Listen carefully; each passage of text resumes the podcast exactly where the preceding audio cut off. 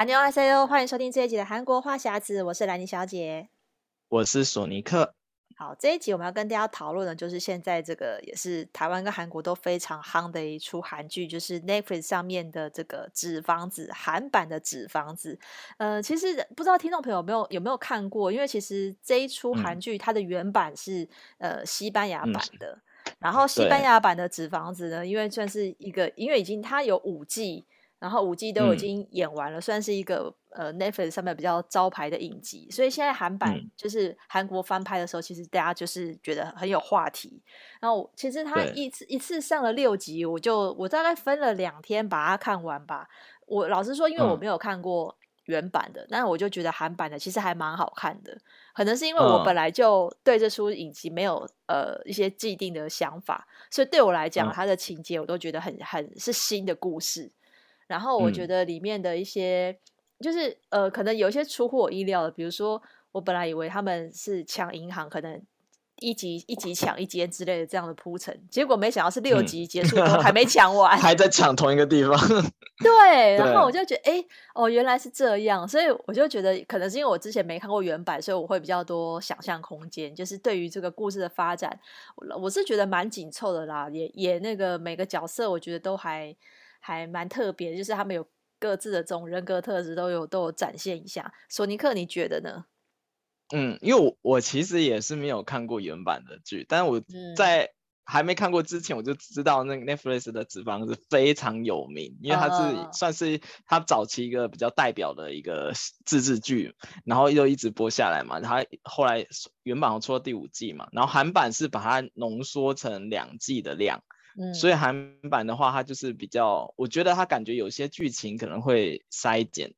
就是有点有点缩减到，所以所以其实网络上的评论也很两极，就是看过原版的人可能会觉得说啊，他好像就是少掉了某些剧情啊或者什么，但是像我这种就第一次看《纸房子》这个剧的人，我就就是看韩韩国版的嘛，然后我就觉得哦。韩国版的其实演的还蛮不错的，然后会让我想要再去看原版的。嗯嗯，因为我他们的里面的那个几个主要主角的那个名字其实是一一一样的，就跟原版好像是用同一个名字下来演的吧。对。但是他韩国版的他又加入了很多韩国的元素，就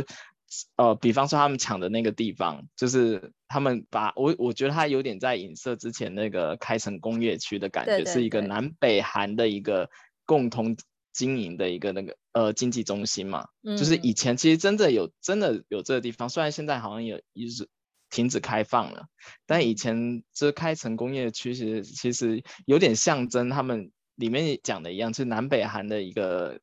经济中心，然后一个共同的一个梦想的地方，实现梦想的地方。嗯，对，就是所以看了以后会蛮有蛮很蛮有很多想法，就是我会把那个剧情投射到万一哎以。就是万一现在刚开城工业区还在的话，如果发生这个事情，到底会怎么样？会有一种算是共情的那种想法，对对对，就是哎，会不会有？因为其实其实我觉得好像南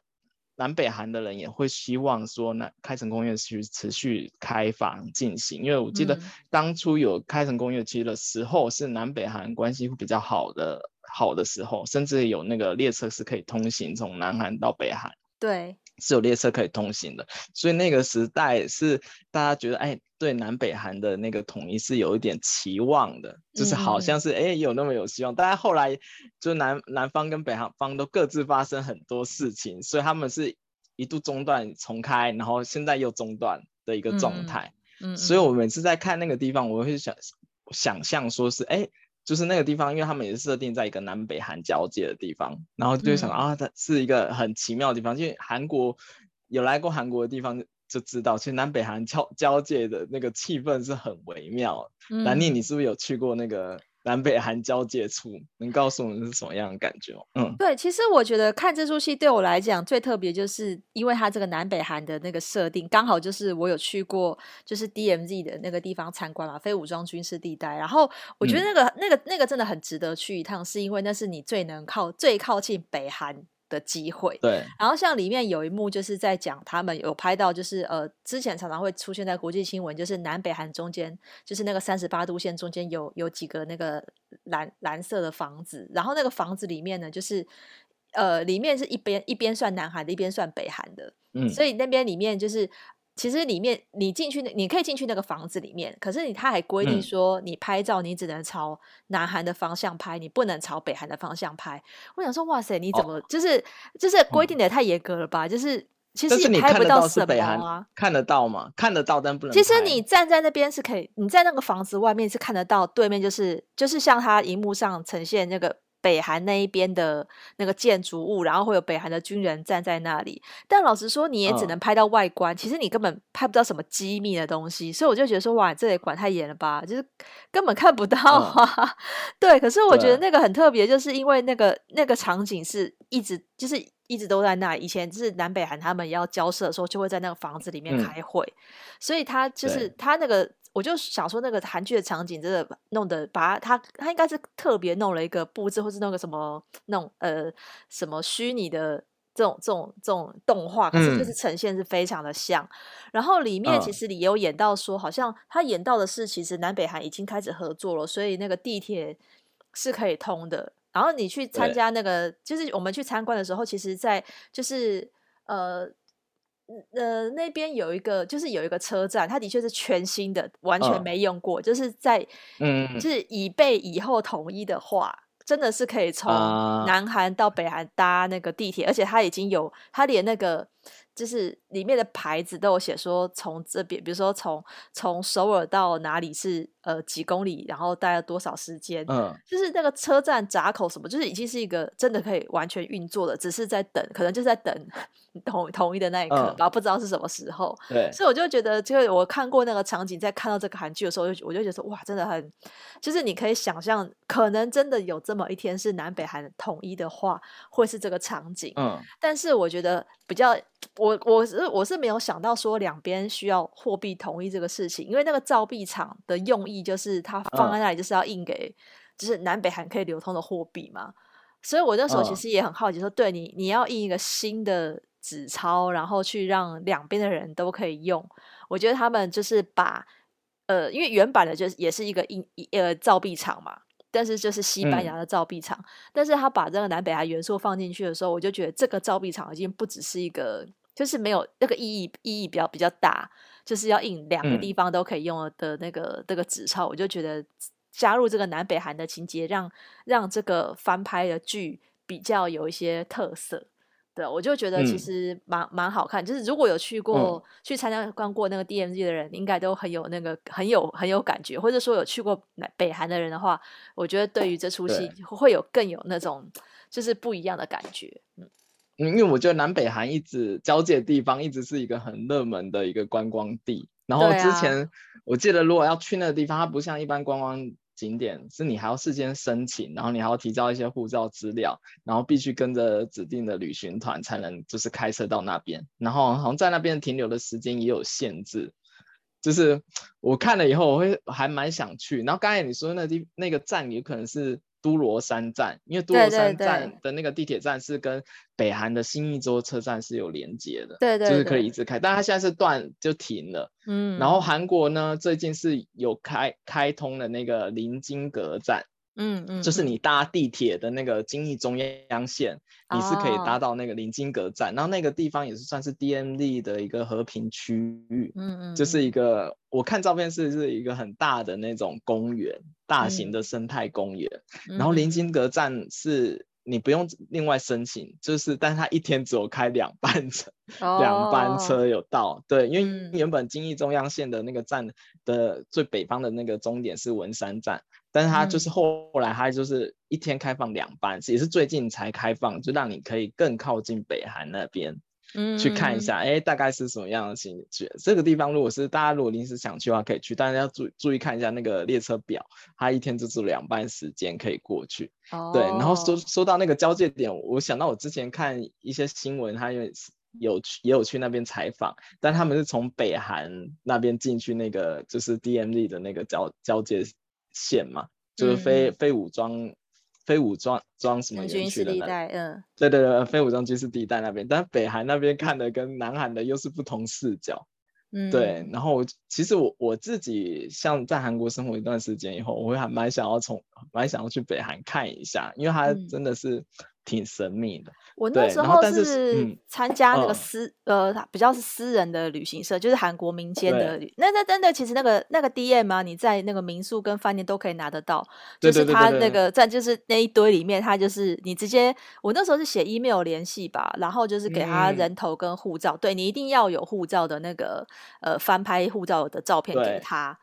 对他，我但是我其实也不知道他们拿那个要去干嘛，嗯、还是要要呈报上去吧？那个、是不是？那我知道，因为我们以前在在酒店上班过，然后就有接触那些旅行社，他现在护照的原因是因为他们要先送去审查，嗯、因为呃每不同国籍可以进去的那个深度是不一样啊，是哦，它有分，对对对对，假如说你你是拿中国护照，你可能可以走到更里面一点，或是你拿什么样护照。啊你只能到到哪里，你就不能进去。我听听他们旅行社是这样解释，因为他们对国籍的不同国籍的旅客会有一些就是敏感的地方。就是我那时候不知道他他他只跟我讲说是有一些国籍他可能没有办法到某个景点这样子，我听说是这样。哦，因为我不我那时候参加算是半日游吧，就是比较算是不不不是整天的。然后我们去的，因为那几个地点其实都都是他套装行程，他已经就是 say 好的嘛，所以我们就是坐那个巴士过去，然后像我们进去的时候就会有那个美军的人员。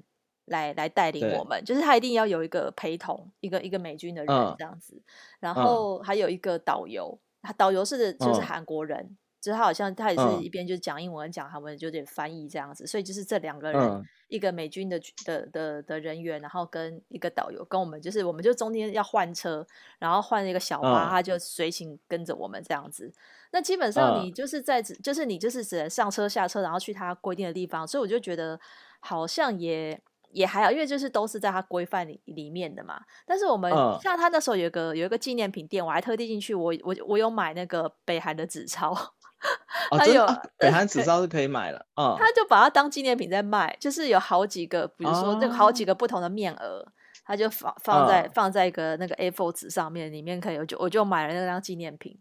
对，然后里面还有卖一些，就是当地就是写的那个，嗯、就是那个呃什么什么共同共同区的一些 T 恤啊、衣服这些，就是它还有一些纪念品。然后它其实也有卖一些北韩的食物跟酒的样子。对，我就觉得那个地方蛮特别的，啊、就是就是哦，那我还蛮想要去 买一下。我觉得那时候就想说，北韩的我觉得应该不太可能再去吧，嗯、所以我就觉得算了，反正反正我我都来了，我就买。我觉得要去第二次的机会比较难。嗯对，而且也不、嗯、也不确定说你之后再去，说不定这些也不见得有在卖嘛。对啊，就是随时这个情势都在变动，嗯、所以我觉得那次去就还不错。然后它有的地方是你在临津阁那里，其实你就可以看到，好像那边有望远镜，你可以投币，然后看到北韩那边的、啊、的的，但是其实很远看不到什么。可是我有看，就是你可以看得到北韩的国旗。在那边飘扬，啊、就是某个地方有有架那个，我就觉得还，因为北韩毕竟就是一个很神秘的地方，所以我觉得去看一点点也觉得很，已经你肉眼可以看到这些地方，已经觉得也很很很奇妙了。嗯、但是看看得到他们当地生活的人民吗？还是很很远？你你只看到了好像有人有车，但是其实你看不到什么，那太太远了。啊、即便是望远镜也不可能看得很清楚，看到他们在干嘛。嗯，对，因为还是有一个距离嘛。对啊，所以我就觉得这，嗯、但是这已经是就是最此生最靠近北韩的的一次了。嗯，可能要真的以后，因为台湾人可以去嘛，就是透从那个中国进去，嗯、然后从从沈阳还是哪里，就是从那边。但基本上你现在要先去大陆已经很困难了，更何况要从大陆去北韩。嗯、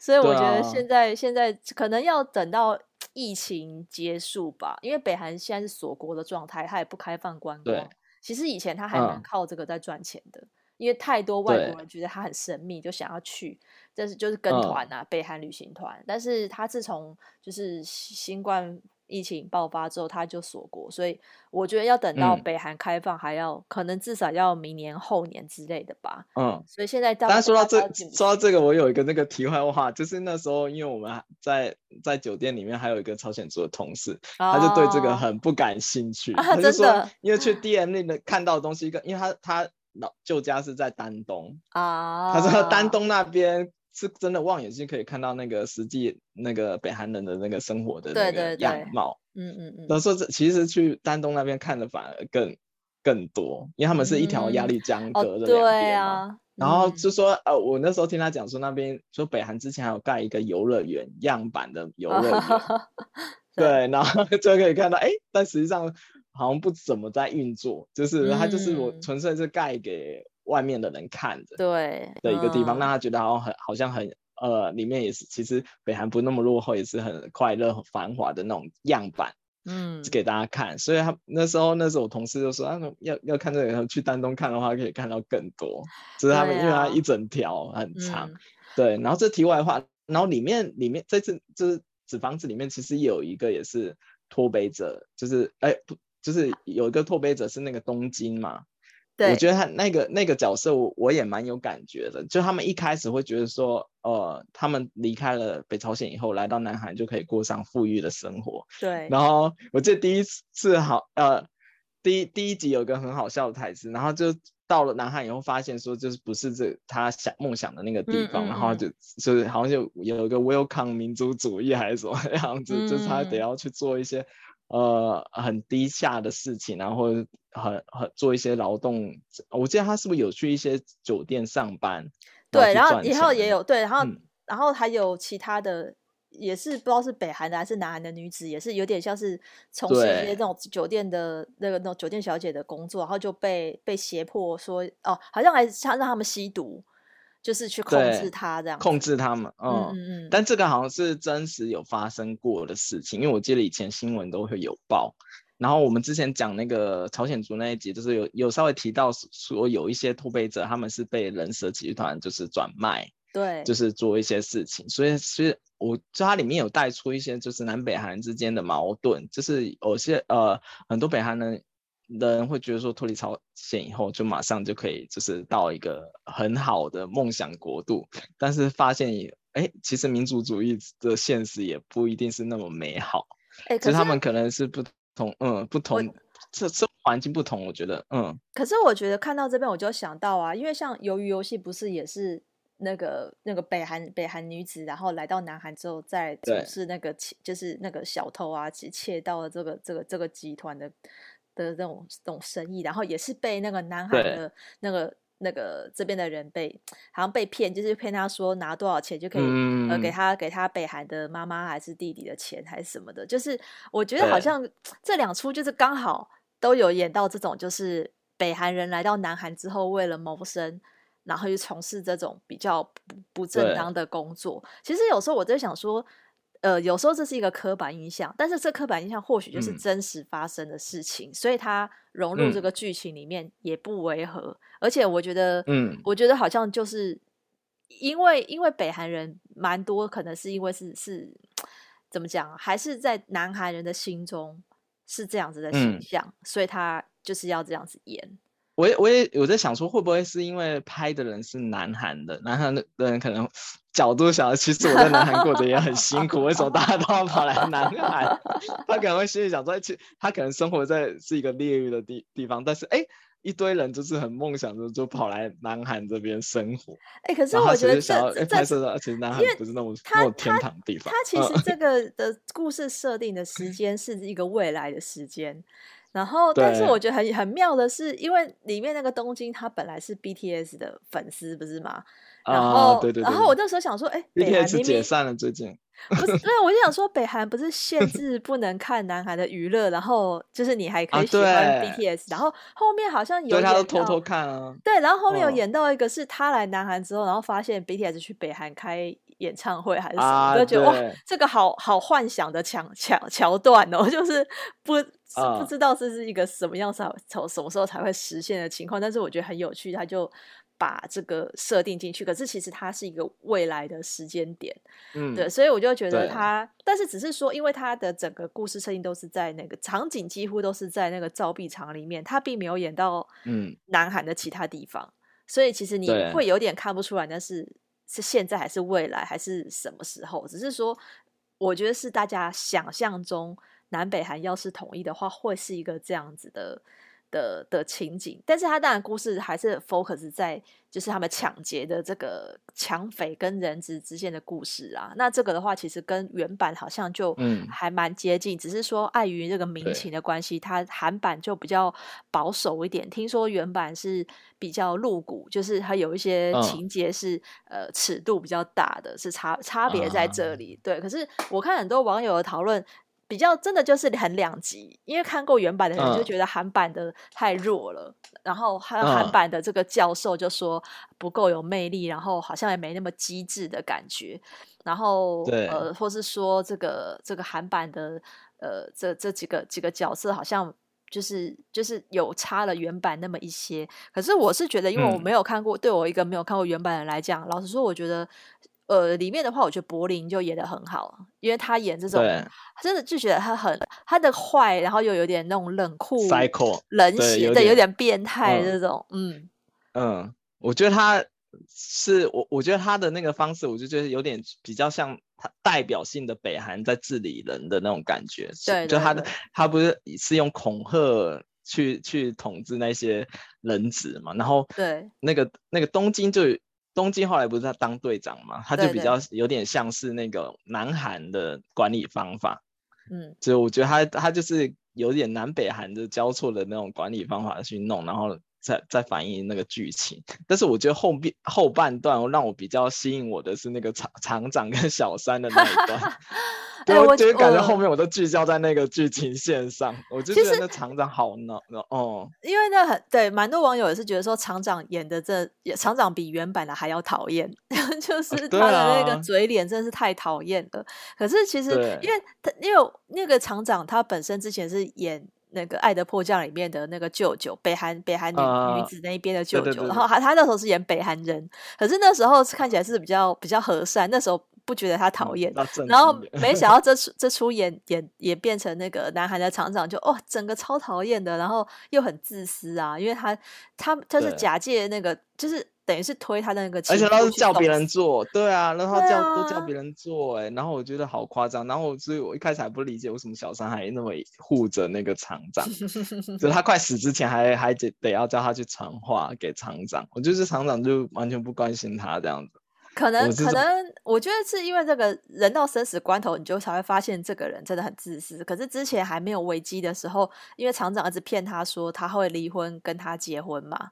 然后所以我觉得那个小三他可能一直这么的相信，或者是说他他到了南海呃。到了到了这边工作的时候，可能真的就是受他的照顾之类的，所以对他就是很嗯很死心塌地。我觉得因为前面演什么我们没看到嘛，只是他一开始出现的时候就是好像是骗他有小孩之类的，就是直接从这边开始，就不知道之前交手是怎么样。可是因为你到了这种危机时刻，就会有点大难临头，你就知道。谁谁会是？对对对对，就真的。然后他他最后还是想念的是他那个正宫跟他两个小孩，然后跟他们对话。我就觉得哦，这个也蛮写实的，哦、就是到这种 时候，他就是顾及的是自己原本的的家人这样子。所以好像我真的是就是那个小三一直还没有死心，到后来才真的比较、就是，到后来就有变了一点。嗯、对，所以我这也比较合理吧？对啊，对啊。我心想到正常人如果看到。厂长那种模样还喜欢的下去吗？我就觉得有点夸张。对啊，就觉得其实嗯，嗯我觉得里面里面我是觉得好像比预期的冲突要少一点，因为我在想说，嗯、因为他不是就是柏林把两边人质分成南韩跟北韩，想要让他们互相牵制嘛。可是其实并没有引起很大的冲突，就是比较我我我我想说会不会两边互看不顺眼，就是去故意去去做一些什么事，嗯、后来发现也。好像还好，因为只有那个副厂长是北韩人吧？副厂长之后后来觉得厂长做的不对，对然后就是，嗯、但是好像也没有办法，就是改变什么？我觉得好像也没有，也没有，对对。所以我觉得这这边有点弱了，对啊，就是比较没有那么冲突感。而且这部戏南南北韩的人就是意意外的和谐，就是他们像警方那边，警方那边也是后来我就感觉哦，怎么就是大家就互相配合一起工作，我就觉得还蛮妙。就检察官跟那个他们北韩的那边队长还是什么的，就是后来好像就变成合作无间的那种感觉。所以我就说这个剧情上面比较没有那个冲突感，可能是。我我我就想说，它可能是一个比较理想化的发展，对，就是南南北韩没有那么的冲突，或者说两边的那个、嗯、一开始有点意见不合啦，就是北韩那边比较想要攻坚。嗯就是牺牲牺牲人质也没关系，但后来是因为有那个大使的女儿在，所以他们就变得比较比较按兵不动这样。可是我觉得这是前面上就是第一季演也目前只演到这边，我现在在想说第二季应该要解释比较多这种最后。为为什么他们要抢这个？对 对，对，为什么他们要做这件事情？对，我觉得他应该会慢慢讲出来，因为我觉得有一些细节我看出来，他们有里面有几个人是不单单只为了钱，他们好像是要追求一个更崇高的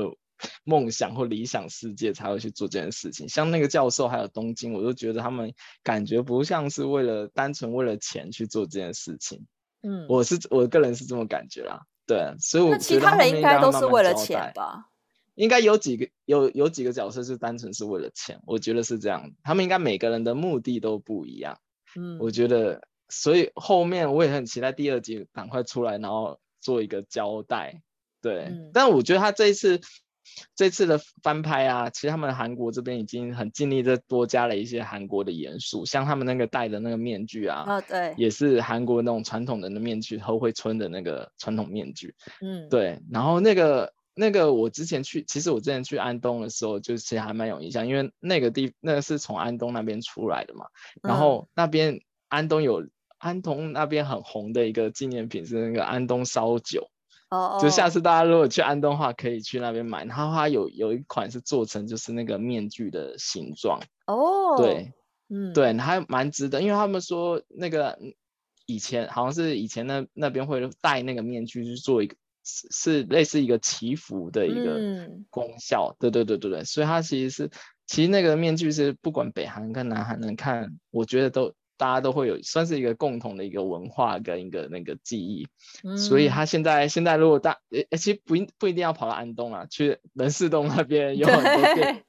面具可以戴，那你之前是不是有看过？对啊，因为我在首尔的时候，其实老实说，我以前去刚去韩国观光的时候，我我还蛮喜欢去仁寺洞。可是那些纪念品当中，其实我我其实蛮不喜欢那个面具，我觉得面具有点可怕。呃、就是如果你买一个面具回家，啊、看的时候，对，因为它就是一个人脸，所以那个又有点 诡异的那个人脸，呃、我觉得有点像是，我觉得他有点长得像是那个扑克牌里的 Joker。那种小丑的感觉，所以我觉得会有点可怕。我我就完全不会想要买那个面具，或是有面具图案的东西。可是看了这出之后，我觉得他还，因为他真的很有韩国特色。我觉得对外国人来讲，应该会很喜欢。就是假设现在要万圣节的话，可能就会有人想要买那个面具来戴，就有点像是去年呃那个鱿鱼游戏带起的风潮那种感觉。我觉得如果要讲，就是。韩版，因为它现在韩版《纸房子》也是 Netflix 在全球非英语圈里面的那个影集排行第一名，所以我觉得它其实是有带起跟有游戏那时候的那个 效应，就是这种有一些那种韩国元素，然后又是呃，就是这这个这样子的剧情会吸引。外国人想要去看，我觉得，而且因为他这个剧情很好懂嘛，就是就是抢劫，嗯，所以我觉得这个对于、嗯、就是在在在全球来讲，我觉得它的效应是蛮好的。然后在亚洲的话，目前至少台湾、韩国就是口碑都很好，所以我就觉得，如果他这个延续到第二季的话，我觉得应该会会不错，因为我还蛮想知道他们中间可能没有解释的一些情节，或是我最想知道是到底有没有把钱成功的拿走，因为真的。你不觉得里面印钞票印了好好几天吗？我觉得有点印太久了。嗯、四兆韩元，我其实不知道要印多久，啊、可是我觉得好像已经过了很久那种感觉。但应该快快印完。然后刚才那个面具，我刚才查查了一下，是然后是它是韩国的第一百二十一号的国宝哦。然后对，然后说呃，那个面具其实有分成贵族跟儒生两种。然后在剧中里面戴的是那个贵族的面具。然后他们说，对，然后他说那个面具里面虽然远看的话是一个笑的表情，但是俯瞰的时候会是一个是愤愤怒的表情，然后是有点调侃那个生活辛酸的那种模样。哦、但之前呃现在也有那种韩国韩国那种假面舞，对、嗯、他们好像说以因为以前以前在那呃高丽时代的那中期是河回村那地方有很多瘟疫。所以他们是跳戴着那个面具跳那个假面舞去来祈求平安，所以才一直传下来，然后到现在变成国宝。其实那个面具在韩国文化来说是一个很重要的一个一个角色在。对对对对对对，嗯，虽然看起来有点恐怖，对，但是我看哎，我看，因为我以前公司在那个仁寺洞那附近上班，我看很欧美人很爱那种面具，对，都会买，买回去。对对，我觉得就他们可能觉得，哎，看到这个就是马上想到是韩国，对，韩国人，嗯，对对，而且他那面具其实刻画的，就是有有些韩国人真的是长得真的那个形态哦，真的吗？对对对，就是就是他们有把那个，就是感觉就是一个。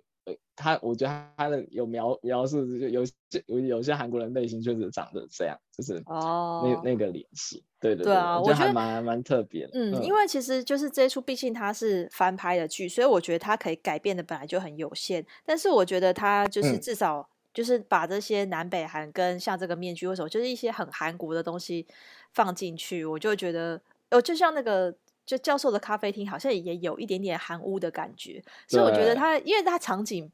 真的很少嘛，就是只有在那个造币厂、那那个那个印钞厂里面，然后跟跟他们那个什么战情室，所以我就觉得可以发挥的空间很少。可是我觉得如果可以带动，就是欧美人很喜欢的话，嗯、我觉得我觉得那个面具真的是一个亮点。那现在就期待说它。第二季啊，听说是下半年会、嗯、会上，我们就来期待一下后面会、嗯。最最后最后还有埋一个伏笔，就是那个检察官就是已经发现那个伪钞了嘛，对不对？嗯、那个警察的对对对，对。但是我看好像倒数前第二集的时候有说到，那个教授好像也对检察官有点动情。嗯嗯嗯嗯，对对对，所以我还蛮好奇后面那个检察官跟教授到底会有什么发生什么样的改变，就不知道第二期他们会怎么去做一个铺陈。如果要照韩剧比较让大家铺梗、意想不到的翻转的话，我觉得应该会有会可能会有人死掉，也不一定。我觉得这出戏应该会有一些让人意外的地方。要如果他因为他已经是浓缩原版的嘛，把五季浓缩成两季的话，嗯，我觉得他应该会有一些改变，但是就还不知道，因为我觉得他们这个这出戏。目前目前看起来还还看不出来最后的发展，所以我觉得大家就可以拭目以待。嗯、那今天节目就跟大家聊到这边喽。那如果喜欢参加我们的话题的话，可以加入我们脸书的韩国话匣子社团。想要 follow 韩国的讯息，可以追踪我的粉专 Hello Lenny 兰妮小姐，还有索尼克的玩转韩国。那我们下一拜再见喽，拜拜。嗯，拜拜。